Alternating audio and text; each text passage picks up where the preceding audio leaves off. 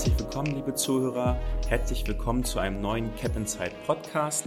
Heute an meiner Seite ist Markus Walder, Fondsmanager und Geschäftsführer von der VAA Value Advisors. Hallo Markus, grüß dich. So, schönen guten Morgen nach Hamburg. Hallo Markus, wo erwische ich dich heute? In München. In München, sehr schön. Gut. Die Verbindung steht. Ähm, ja, es sind derzeit spannende, ja, spannende Themen am Finanzmarkt, manchmal auch nicht so schöne zu sehen. Vielleicht beginnen wir mit einem etwas lockeren Fragerunde zu Beginn. Ähm, dann können wir auch letztendlich zu unserem Thema ähm, leiten. Ähm, vielleicht äh, zu Beginn, bist du eher ein Growth- oder ein Value-Investor? Also ich glaube, die Frage kann man relativ oder kann ich relativ einfach beantworten. Ganz klar Value-Investor. Hätte ich mir jetzt fast gedacht bei eurem ähm, Firmennamen. Ähm, vielleicht die zweite, Warren Buffett oder Benjamin Graham? Äh, ich würde sagen, eine gute Mischung aus beiden. Eine gute Mischung aus beiden. Perfekt. Ja, super. Das ist eine gute Überleitung, weil heute soll es letztendlich auch um das Value Investing gehen. Ähm, bevor wir ja in die Ansätze und das Value Investing wirklich gehen, Vielleicht äh, beginnen wir mit der Marktsituation. Die Unsicherheit über Wachstum und Inflation ist ja so hoch wie selten zuvor. Ähm, viele rechnen mit einer Rezession sowohl in den USA als auch in der Eurozone. Wie siehst du derzeit das Marktsentiment also, als auch das Marktgeschehen? Wir als Value-Investoren, oder das ist wahrscheinlich schon so eine Eigenheit von unserer, äh, von unserer Firma, dass wir eigentlich versuchen, das, das Makroökonomische fast komplett auszublenden. Komplett natürlich gelingt es natürlich nie, aber äh, wir kommen äh, von unten. Wir suchen nach guten Geschäftsmodellen, die günstig äh, zu günstigen Preisen äh, zu haben sind. Äh, und äh, Meistens geht es einher in Phasen wie diesen, wo es natürlich alles äh, relativ äh, im Rückwärtsgang unterwegs ist, findet man mehr Chancen als in Phasen, wo, wo, äh, wo einfach alle gierig im Markt sind. Und, äh, und deswegen für uns eigentlich ähm, eine gute Phase, würde ich so, sogar sagen. Die Gier ist draußen. André Costolani, vielleicht der eine oder andere kennt das ja, dieses, dieses äh, Beispiel da, das Ei des Costolani. Der Markt ist getrieben von Angst und Gier. Die gierige Phase aus den letzten Jahren, die haben wir jetzt verlassen. Wir laufen jetzt in so eine Korrektur rein für einen Value Investor. Endlich, lange haben wir darauf gewartet, so ein, so ein schöner, unter Anführungszeichen, Stockpicker Market es zählen wieder die Fundamentaldaten, deswegen, also bei uns, wir sind alles andere als schlecht gelaunt. Perfekt, das sind doch gute Voraussichten. Ja, du gehörst noch zu den letzten Costellani-Jüngern, hattest du letztens mal beschrieben. Ähm, äh, André Costolani hat ja auch immer eine moderate Inflation als Schiermittel oder als Schmiermittel besser gesagt für die Wirtschaft bezeichnet. Ähm, jetzt sind wir natürlich bei der Inflation sehr weit weg von moderat. Ähm, wie ist denn dort deine Prognose für die ja, nahe Zukunft? Ähm, genau, André Costolani hat äh, Inflation als Schmiermittel der Märkte bezeichnet. Grundsätzlich, da würde ich jetzt nicht mal unbedingt äh, auf Value hinweisen wollen, grundsätzlich schützen Aktien vor Inflation, da es sich um Sachwerte handelt. Also jetzt nicht unbedingt Value oder Growth, sondern Aktie ist eigentlich langfristig ein guter Inflationsschutz. Das gilt jetzt für beide Gruppen, wenn man jetzt diese Schublade da aufmachen will. Ähm, man kann natürlich jetzt in verschiedene Richtungen schauen. Man schaut sich Länder mit einer sehr äh, niedrigen Inflation an. Man schaut sich, kann sich Länder anschauen mit einer sehr hohen Inflation. Und eines zeigt sich eigentlich ganz klar, Beispiele wie Brasilien, Türkei, Argentinien, also Länder, die schon inflationsgeplagt sind, da konnte man eigentlich mit soliden Aktien sehr, sehr, sehr gut äh, die Inflation ausgleichen. Und äh, wenn man sich diverse Studien anschaut, äh, unsere, wir haben eine Inflationsstudie gemacht, also wie wirkt sich Inflation auf die unterschiedlichen Gruppen aus. Äh, die kann man auch auf unserer Website mmpglobalvalue.com herunterladen, äh, kostenfrei. Ähm, die Studie geht zurück bis 1925, also das ist fast eine 100-jährige, ein 100-jähriger Rückblick. Und da kann man ganz klar sagen, dass dass Value ein Inflationsprofiteur ist. Also steigende Inflationsraten sind tendenziell gut für Value-Aktien. Äh, Hyperinflation natürlich, da müssen wir nicht drüber philosophieren, die wünscht sich keiner von uns. Die 70er Jahre will keiner zurück, obwohl ich da geboren bin. So gesehen war es auch keine schlechten Zeiten. und die 30er Jahre natürlich äh, genauso. Also ich bin von der Herkunft ja Südtiroler, der eine oder andere wird es vielleicht hören. Ähm, und, und, der Italiener hat zum Beispiel äh, einen anderen, komplett anderen Umgang mit Inflation. Der Deutsche hat Angst, der hat Angst vor Inflation. Der Italiener, der nimmt Inflation eigentlich viel lockerer, weil er es über die Jahrzehnte gewohnt ist der kann mit Inflation leben und hat einfach auch gemerkt, ja, mein Gott, es ist nicht so schlimm, wenn, wenn die Preise um 3, 4, 5 Prozent steigen. Man ist es halt nicht mehr gewohnt, das muss man dazu sagen. Und alles, was neu ist, was anders ist, das, das lehnt grundsätzlich, äh, da reagiert der Markt halt schreckhaft. Auf der anderen Seite schauen Sie sich Japan an. Wir haben 30 Jahre nie Nullzinsen, wir haben 30 Jahre so gut wie keine Inflation. Und was ist im Aktienmarkt passiert? Wir stehen heute fast 50 Prozent niedriger als am Höchstpunkt 1988 oder Ende der 80er Jahre. Also so gesehen ist keine Inflation auch nicht unbedingt gut für den Markt. Ja, ähm, also sehr positive Vorzeichen eigentlich für Ihren Value-Ansatz derzeit. Ähm, wie bewertest du denn die, ja, die Bewertung derzeit, auch gerade bei den Value-Titeln? Welche schaut ihr euch da genau an? ich würde es vergleichen, wir sitzen so fast wie ein, wie ein, wie ein Angler am, am, am See. Wir haben ein gewisses Universum über die Jahre aufgebaut, äh, über die letzten 20 Jahre. Also grundsätzlich die Suche aller Warren Buffett, weil du die vorhin, die beiden, äh, also die drei Persönlichkeiten, würde ich sagen, die unseren Ansatz prägen. Das ist der Warren Buffett mit seinem Qualitätsansatz, also kaufe qualitativ hochwertige Aktien. Dann Benjamin Graham, äh, kaufe ein Unternehmen nur, wenn du es mit, einer, mit einem gewissen Abschlag machen kannst. Und dann der gute alte Andre Costolani, das ist die Antizyklik und die Geduld. Er hat ja einmal gesagt, den guten Spruch, also er hat mehrere Sprüche, aber einer der besten aus meiner Sicht. Er hat einmal gesagt, das meiste Geld an der Börse wird nicht mit dem Kopf, sondern mit dem Sitzfleisch verdient. Und damit meint er halt die, die Geduld. Und das ist auch unsere Erfahrung in den letzten 20 Jahren dass es äh, ein gutes Geschäftsmodell zu identifizieren ist nicht mal all, ist nicht mal so schwer. Aber geduldig darauf zu warten, bis der Markt äh, den, Fair, den Fair Value aufruft, das ist oft die ganz, ganz große Herausforderung. Zur Bewertung, ähm, genau, weil du vorhin gemeint hast, wie, wie wir die Bewertungen sehen. Ähm, auch da müssen wir sagen, die Märkte Ende 21, absolute Überbewertung. Aber das natürlich auch in einem, in einem Umfeld, wo wir da waren mit, mit Nullzinsen. Äh, klar, kann man sagen, dann ein, äh, die großen Indizes äh, mit 4-5-prozentigem Wachstum, wenn man das abzinst, dann hat natürlich eine super Unternehmen wie Apple, Microsoft und Co. haben die vielleicht sogar KGVs von 30 äh, verdient. Wir schließen solche Unternehmen fast kategorisch, also mit dieser Bewertung schließen wir kategorisch aus unserem Ansatz aus. Also alles, was in Richtung 30, 35er KGV geht, schließen wir aus. Da kann die, die Qualität so gut sein, wie sie will. Das KGV, wenn man es von der anderen Seite betrachtet, das ist ja das Kurs-Gewinn-Verhältnis. Und ein KGV von 30 sagt ja nur eins, dass das Unternehmen mit dem aktuellen Gewinn 30 Jahre lang braucht, um den aktuellen Börsenwert zu verdienen. Und 30 Jahre in die Zukunft zu blicken, das trauen wir uns nicht zu. Ähm, da sagen wir, nö, 30 Jahre ist uns viel zu weit weg. Wenn man 30 Jahre zurückdenkt, da war ich noch im Fast, äh, da war ich äh, ja, gerade mal aus dem Kindergarten raus und dann ich, ich stelle mir vor, ich hätte mir als Zehnjähriger, Zehnjähriger vor die Welt aus dem Jahr 2022 vorstellen müssen. Schon sinnlos. Und so handhaben wir es auch bei unserem Investieren.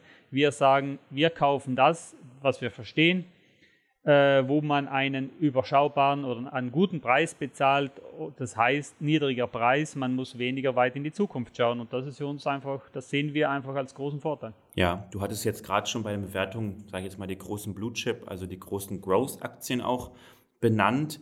Ähm, in welchen Sektoren oder Branchen seht ihr denn derzeit die besten Einstiegschancen, gerade bei Value-Titeln? Auch hier wieder muss man sagen, die Schublade ist immer schwierig. Also natürlich, der Anleger, der würde, äh, der, der hätte es gerne, wenn man so diese Schublade aufmachen würde. Okay, diese Schublade ist teuer, diese Schublade ist günstig. Also Schublade ist in diesem Fall der Sektor. Das kann man aus unserer Sicht überhaupt nicht sagen.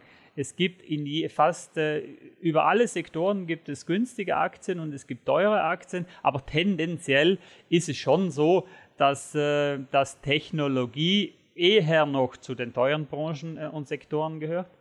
Und auf der anderen Seite zyklische Werte, äh, zu den, inzwischen zu den sehr günstigen. Automobilwerte gehören, also Automobil, bestes Beispiel, äh, ist, ist, Tesla Automobil oder ist Tesla äh, Deckwert? Die ich einen würde sagen, sagen ein Deckwert. Äh, richtig, genau. Aber, aber die andere Seite sagt, okay, hat auch, hat auch was mit Autos zu tun, würde ich mal sagen. ähm, interessant, aber da, das ist schon ein interessanter Punkt. Ähm, Porsche zum Beispiel, das ist für uns ein Value-Wert. Und Porsche haben wir die Porsche Holding, die ja über äh, die fast die Hälfte von, von Volkswagen besitzt. Ähm, die haben die letzten Jahre, der Dieselskandal, das ist eigentlich das ist ein, das ist ein Paradebeispiel für Value Investing. VW war für uns vor fünf Jahren oder vor sechs Jahren ist grundsätzlich kein gutes Geschäftsmodell. Also Automobilaktien sind grundsätzlich kein gutes Geschäftsmodell, weil einfach extrem viel Investitionen nötig sind und das Geld, das man heute verdient, muss man morgen wieder investieren in neue, in neue, äh, in neue Motoren. Gut, früher waren es Motoren, heute sind es äh, vielleicht die ganze Elektromobilität. Also das Geld, was man auf der einen Seite verdient, muss man auf der anderen Seite wieder ausgeben. Dann kam der Dieselskandal bei Volkswagen und das hat natürlich die Aktie enorm belastet. Und wir haben uns die Frage gestellt, okay, denken wir mal über diese Verbrennung, über diesen Verbrennermotor hinaus. Äh, kann VW oder wird, kann VW gute Elektroautos bauen? Und diese Frage haben wir definitiv, konnten wir mit einem Ja beantworten. Das zeigen ja jetzt auch die Zulassungszahlen. Ähm, VW wird möglicherweise 2023 bereits Tesla als größter äh, mehr Elektroautos ausliefern als Tesla. Aber die Börse, das ist halt, äh, die hat diesen Wert einfach links liegen lassen.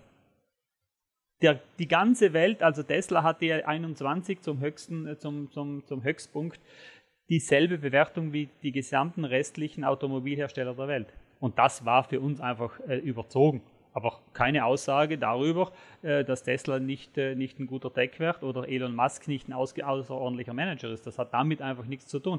Immer nur eine Bewertungsfrage. Die einen waren aus unserer Sicht tendenziell zu teuer und die anderen waren aus unserer Sicht tendenziell zu billig. Und das ist dieses Reversion to the Mean, also der Rückkehr zum Mittelwert. Wir glauben einfach, dass langfristig alles zum Mittelwert zurückkommt. Also das eine, was zu tief ist, kommt wird nach oben gezogen und das andere, was zu weit oben ist, das, wird, das ist schon fast eine physikalische, eine physikalische Kraft, die da einwirkt. Ja, Markus, du hattest jetzt perfekt äh, das Beispiel mit der Automobilbranche ähm, geliefert. Ähm, derzeit sind ja in China auch die Bewertungen sehr, sehr niedrig und ihr schaut ja auf die Fundamentaldaten. Wie siehst du denn diesen Markt auch hinsichtlich eurer Value-Strategie? Ja, China ist natürlich, eine, ist natürlich ein hartes Pflaster und das ist schon äh, äh, nicht ganz einfach zu beantworten, sagen wir es mal so. Also China, China ist für uns ein zweischneidiges Schwert. Grundsätzlich spricht eigentlich alles für China. Also das Bevölkerungswachstum spricht für China. Man muss sich einfach mal vorstellen, heute haben wir ungefähr 100 Millionen Chinesen, die der Mittelschicht an, angehören. Und 900 Millionen drängen in die Mittelschicht rein. Also 900 Millionen möchten grundsätzlich Mittelschicht sein und die machen jeden Tag, wenn man sieht, wie fleißig die Chinesen sind, die gehen jeden Tag zur Arbeit, bilden die Kinder super aus und die wollen alle eins, ein Haus bauen, Auto kaufen, Urlaub fahren. Also genau das, was wir in Europa ja schon seit Jahrzehnten genießen. Und das ist eigentlich schon sehr, eigentlich für China ist heute Europa der 60er Jahre oder USA der 60er Jahre. Äh, und auf der anderen Seite haben wir halt dieses, äh, dieses, äh, dieses chinesische, das chinesische Weltbild, das halt ein anderes ist. Damit hat natürlich kann der ein oder andere Europäer oder Amerikaner nicht sehr viel anfangen. Demokratie natürlich nicht ganz, nicht ganz hoch, wird nicht ganz hoch, hoch angesetzt. Aber ja, ich würde mal so sagen, eine, China ist eine, auf jeden Fall eine, eine, eine Beimischung und wir haben es auch in unseren Produkten, chinesische Aktien, aber da nur die erste Reihe, also wir würden uns nie trauen, äh, irgendwo in die zweite Reihe ge zu gehen. Man braucht vielleicht nicht mal unbedingt einen Einzeltitel zu kaufen, es reicht sogar ein China-ETF. Äh, also tendenziell definitiv Value. Äh, mit welcher Gewichtung man China heute reinkauft, das würde ich mal sagen, das muss jeder für sich selber beantworten. Alles klar. Du hattest jetzt schon gesagt, dass ihr dort in, in China etwas allokiert habt. Vielleicht kommen wir mal zu eurer Strategie. Ähm, vielleicht zu Beginn, ähm, was war die Basis für eure VSP-Strategie ähm, und wie habt ihr diese entwickelt? Ähm, die Basis der VSP-Strategie, auch da hat wieder André Costolani mit, mit reingewirkt. Der hat eigentlich den Steilpass gegeben indem er, indem er gesagt hat, was die Optionskäufer regelmäßig verlieren, gewinnen die Stillhalter, die nicht zufällig mit den großen Banken und Versicherungen identisch sind. Und André Costolani, das ist das Interessante eigentlich, ist auch die Parallele zu dem, zum Markt vom, aus dem Jahr 2000. Costolani ist ja Ende der 90er Jahre verstorben. Aber was er, was er damals bemerkt hatte, und das war vergleichbar vielleicht mit 21, das, das, da gab es damals den neuen Markt, dieses TMT, diese Telekom, Medien und Technologieaktien, die extrem teuer waren. Und er hat einfach damals erkannt, dass, äh, dass, dass der Markt zu teuer ist. Und er hat dann nach Möglichkeiten gesucht. Und deswegen wurde ich auch damals vor 20, über 20 Jahren in München eingestellt in der Firma Fiduc Depotverwaltung, um im Bereich Optionen äh, mich zu beschäftigen. So ungefähr, wie können wir grundsätzlich dem Kunden eine risikoaverse Strategie liefern. Das heißt, äh, Value mit einer Absicherungskomponente. Und daraus ist eigentlich die Idee dieses, dieses VSB-Fonds Vermögen, Sicherheit und Performance äh, entstanden. Das ist eigentlich eine value-basierte Optionsstrategie, also aktienmarktähnliche Renditen bei deutlich reduzierten äh, Risiken. Das ist eigentlich die Idee und das wurde jetzt fast 20 Jahre lang im stillen Kämmerchen äh, also nicht nur stilles Kämmerchen, zu Anfang war es wirklich ein stilles Kämmerchen, wo man mich da reingesetzt hat. Und dann wurde aber, dann wurden die ersten Produkte aufgelegt äh, im Jahr 2003, 2000, äh, dann gab es ein Zertifikat mit der Landesbank Berlin, dann gab es diverse Fonds und jetzt endgültig in der letzten Fassung in der, ähm, haben wir dann 2021 mit Haug Aufhäuser den heutigen MMT VSB Strategiefonds aufgelegt. Aber die Strategie wurde letztendlich schon vor 20 Jahren entwickelt. Nur es wurde in verschiedenen die, Vehikeln. Die, die, die, genau. genau. Richtig, die, die Strategie, doch das geht zurück auf ein ähnliches, ich wollte eigentlich nur eins sagen, das geht zurück auf ein ähnliches Umfeld wie heute, e, tendenziell teure Märkte und was macht der Anleger in einem teuren Markt? Also wir glauben grundsätzlich nicht an Timing, also wir glauben nicht, dass es funktioniert, äh, äh, raus und rein, also äh, drin zu sein, wenn der Markt steigt und draußen zu sein, wenn der Markt fällt, auch das ein guter alter, Costolani-Spruch, der gesagt hat, wer das Getreide nicht hat, wenn es fällt, hat es auch nicht, wenn es steigt. Also Getreide deswegen, weil er halt, er war teilweise auch ein Rohstoffhändler ähm, und auch seine, seine Familie kommt aus dieser Welt. Und er hat gesagt, das ist halt dieses, äh, jeder möchte es, jeder möchte natürlich den Markt spielen, wenn er, wenn er steigt und draußen sein, wenn er fällt. Aber das ist aus unserer Sicht fast, fast nicht möglich. Und deswegen äh, glauben wir an gewisse Systematiken und da haben wir einfach zwei Konzepte. Das eine ist ein reines Value, klassisches Value-Produkt und das andere ist eben dieser VSB. Das ist ein äh, Value-basiertes Optionskonzept. Da sind wir immer zu 100% investiert, aber immer auch äh, zu 100% gesichert. Also alle Positionen werden gegen hohe Wertverluste mit Optionen abgesichert. Perfekt, Markus. Das ist ein super Anteaser für unseren nächsten Podcast, wo wir uns etwas tiefer mit eurer Strategie beschäftigen werden. Ähm, das ist schon mal wichtig für alle Cap Insider, dass hier eine weitere Folge kommt. Vielleicht zum Abschluss, Markus, ähm, unsere Kategorie die drei Fragezeichen. Und zwar die erste Frage. Was war dein schlechtestes Investment? Was würdest du sagen? Äh, mein schlechtestes Investment äh, war die Horsehead Holdings in den USA, Rohstoffunternehmen. Ja, Wann war das? Totalausfall. Ein Totalausfall, ähm, aber interessanterweise, und das ist auch dann die Analyse oder was man versucht ja aus, natürlich aus jeder Erfahrung irgendwas zu lernen. Ähm, nicht, weil es ein schlechtes Unternehmen war, sondern das Unternehmen war, das, das, das Management war einfach zu vorsichtig. Also im Bereich Zinkrecycling äh, waren die tätig. Äh, würde eigentlich super in die Zeit passen. Also durch, durch der, der, Marktführer, äh, was äh, kostengünstiges Zink herzustellen und die haben dann 2000, äh, ähm, die haben dann in der Rohstoff, als die Rohstoffpreise stark gefallen sind, haben die aufgegeben. Die haben einfach das Unternehmen, die haben Konkurs eingeleitet. Und das wäre dann wahrscheinlich dann ein, ein X-Facher geworden, aber das lernt man halt auch an der Börse. Das sind diese um wieder äh, bei Costolani zu landen, diese Imponderabilien, die Unvorhersehbarkeiten am Markt. Das hat man daraus gelernt. Man, man hat einfach nicht alles im Griff und deswegen auch Diversifikation, Diversifikation und nochmal Diversifikation. Es sind 30, 40 Unternehmen, die wir in jedem Portfolio haben, weil man einfach äh, nie, nie weiß, was, äh, was von, irgendeiner, von irgendeiner Seite kommt irgendwas, was man nicht, nicht richtig eingeschätzt hat. Ja. Bereust du ähm, etwas, wo du nicht investiert hast? Eher andersrum, nicht bereuen, dass ich, dass ich nicht investiert habe, aber bereuen, dass ich nicht dabei geblieben bin. Also das ist wahrscheinlich aber auch das, das, das Los eines Value-Investors. Wir waren zum Beispiel in, ähm, in Amazon sehr, sehr früh investiert, in, in, im, im, im Jahr 2003, 2004 und haben die Aktie, dachten wir uns, okay, nach 100% plus, super, wahnsinnig, wir sind die tollsten, besten, schönsten auf dieser Welt, haben sie mit 100% plus, also ich kann, also es ist echt übel. Äh, wir haben die Aktie damals bei 7 Dollar gekauft und bei, bei 16 Dollar verkauft ungefähr. Und wie wir wissen, ist die Amazon-Aktie dann auf über 3000 gestiegen. Also gab unglaublicher Fehler, sie nicht zu halten.